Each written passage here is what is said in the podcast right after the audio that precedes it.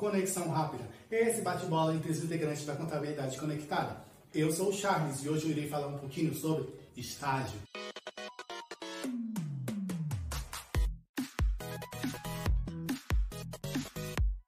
O estágio é regido pela Lei 11.788 de 2008. Está na internet, é de fácil acesso e fácil compreensão. Após assistir esse vídeo, você vai lá, faz uma leitura, retorna aqui e deixa nos comentários o que você achou. Caso também surja alguma dúvida, você deixa aqui nos comentários que a gente irá tentar solucioná-la. O foco principal do estágio não está em ganhar dinheiro, e sim educação. Ou seja, se você pensou ficar rico sendo estagiário, não será dessa vez.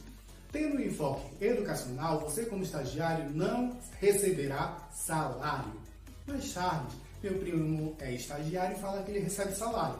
Ele te falou de uma forma equivocada. O que é previsto na lei é uma bolsa auxílio, bem como também um recesso remunerado, vale transporte e carga horária especial. Essa carga horária pode ser de 4 e 6 horas, dependendo de estágio para estágio.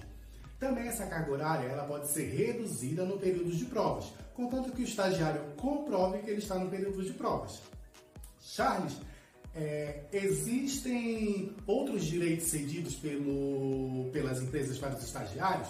Existem, mas só que esses direitos são muito relativos. Sobre o contrato do estagiário. O contrato geralmente ele é de um ano, podendo ser prorrogado por um igual período. Ou seja, o estagiário pode ficar em uma determinada empresa pelo período de dois anos. Após esse período, ou ele é desligado da empresa, ou ele é integrado ao quadro funcional. Também existem duas modalidades de estágio. O estágio obrigatório, o qual ele é utilizado para conclusão de curso, e o estágio não obrigatório. Como o próprio nome diz, ele é facultativo, ou seja, você pode fazer ou não. Ele também pode vir a ser remunerado ou não. Fechada essa primeira parte, eu convidei um grande amigo meu para comentar um pouquinho sobre esse mundo do estágio. Hoje eu convidei o meu amigo Jefferson Vieira, que ele é formado em Administração de Empresas pela Federal do Pará, e hoje ele é consultor sênior do Grupo Team Brasil. Olá Jefferson, tudo bem contigo?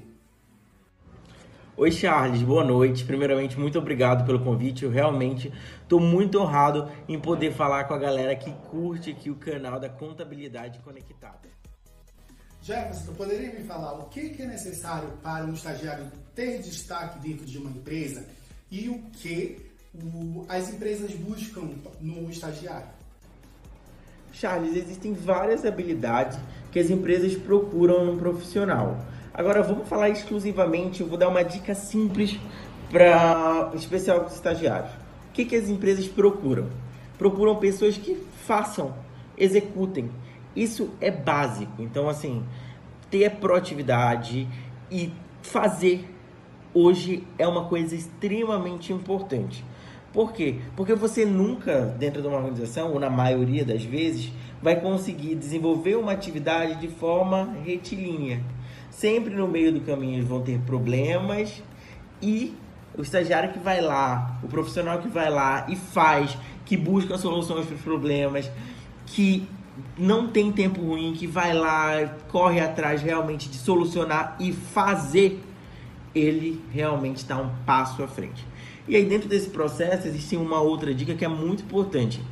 As empresas geralmente quando elas buscam estagiário, eles querem também um centro de novas ideias, um centro de inovação, uma cabeça diferente, uma cabeça que traz uma cabeça mais nova, né? Uma cabeça pensante mais nova que não somente pense e traga novas coisas para a empresa, com uma visão que vem de fora, mas também fale. Então, não tenha medo. Fale, dê ideia, dê opinião, pense em soluções. Realmente, esse pode ser um diferencial dentro de um processo de estágio, de como você se desenvolve e como as pessoas que estão dentro da companhia vão passar a olhar para você. E para finalizar, Jefferson, poderia falar um pouquinho sobre a tua caminhada desde estagiário e hoje consultor sênior dentro do grupo Team Brasil? Eu vou começar contando primeiro para vocês como foi um pouco da experiência do processo seletivo de estágio, porque realmente foi uma coisa incrível. É... Foram três etapas, tá? Primeira etapa, a consultoria analisou nosso currículo.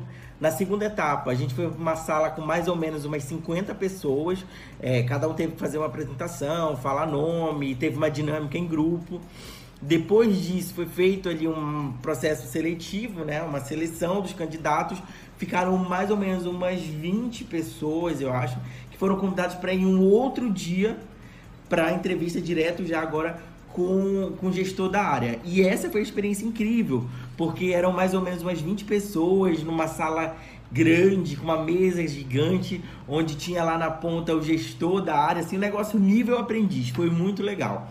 E aí o processo passou eu e uma outra pessoa para a área de suporte a vendas, onde é uma área que envolve muito mais processos, análise de número, é, processos detalhados, minuciosos não é uma área burocrática, mas é uma área que tem muitas demandas operacionais. E o mais legal de tudo isso, dentro dessa experiência de estágio, é que dentro da TIM, processo de estágio, você não é considerado simplesmente estagiário que vai ali tirar uma xerox. Não, você tem os seus papéis, você tem as suas atividades muito bem definidas e você realmente é protagonista do que você vai desenvolver lá na área. E isso contribuiu muito para o meu desenvolvimento pessoal. E eu fiquei na área durante nove meses com a minha tutora. No nono mês, ela foi promovida para uma outra área e eu assumi a partir daquele momento a carteira integral, com todas as responsabilidades, tendo que fazer interface com a matriz, com outras regionais também. E isso foi incrível. E no, no 12 mês, eu participei de um processo seletivo e eu fui contratado, mesmo ainda podendo renovar o meu contrato de estágio por mais um ano. Mas a empresa foi lá, me recebeu, me acolheu e a partir daquele momento eu fui contratado como analista. Com mais ou menos um ano e seis meses, é, o gestor de trade marketing me convidou para ir para a área dele, onde eu fui depois promovido, é, para assumir esse desafio novo, que era uma coisa nova para mim. Né? Eu estava numa área que tinham muitos processos operacionais e eu ia agora para uma área dinâmica, que envolvia também análise de números, etc., mas que agora tinha um dinamismo completamente diferente, mais acelerado. E aí eu fiquei, fui promovido, depois me tornei consultor sênior, promovido também.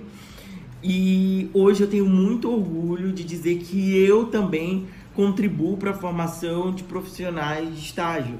É, hoje tenho, eu tenho uma estagiária que trabalha comigo, inclusive sensacional, e eu faço o máximo para transmitir para ela pra tudo que eu aprendi e ver os pontos realmente que vão ajudá-la e a formá-la como uma, uma, profissional. Ela já é uma profissional que está em, em formação, em lapidação, e o meu objetivo é realmente torná-la cada dia profissional mais pronta para o mercado e e o mais interessante de tudo, pessoal, e aí fazendo um resumo de todo esse processo de conversa que a gente tem.